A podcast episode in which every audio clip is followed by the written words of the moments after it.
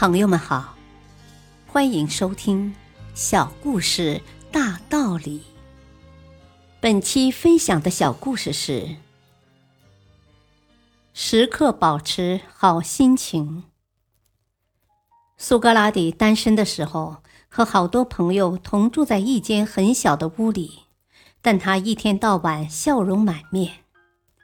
有人问：这么多人挤一块儿？睡觉就是转身都难，你怎么还能这么高兴呢？苏格拉底说：“朋友住一块儿，随时可以交流思想和感情，这还不值得高兴啊！”不久，朋友们一个个有了妻室，小屋只留下苏格拉底一个人，他仍然一样欢喜。那人又问。你孤孤单单的一个人，还能高兴什么呀？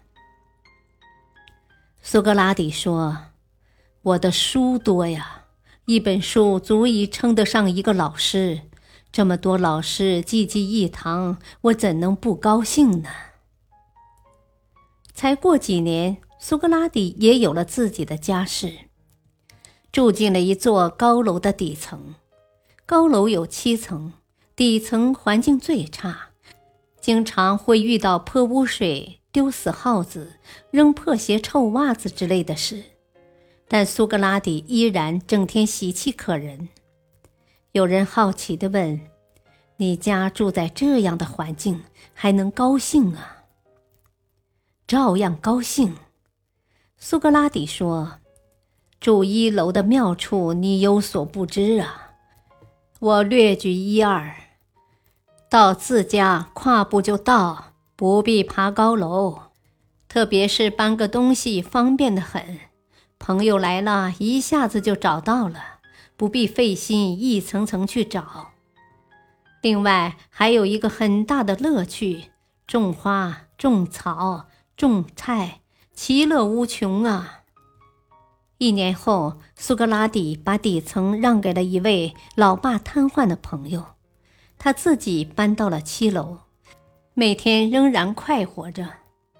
以前的那个人带着取笑的口吻说：“老先生，七楼好处也很多吧？”苏格拉底说：“没错，好处多着呢。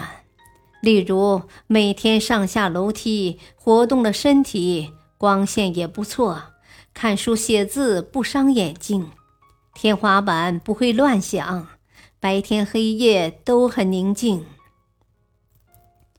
后来，那人看到了柏拉图，他问道：“你的先生时时刻刻都很乐观，但他的环境并不见得那么好，为什么呀？”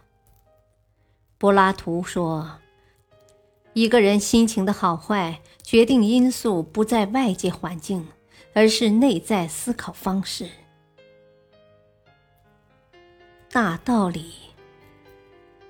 孔子说：“不在其位，不谋其政。”所以，处在某种环境下，就要力图把那种环境的最大优势发挥出来。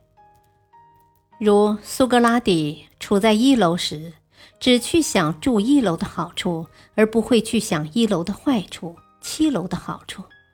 当他住在七楼时，就只想七楼的好处，而不会去想七楼的坏处、一楼的好处，否则岂不是跟自己过不去吗？感谢收听，再会。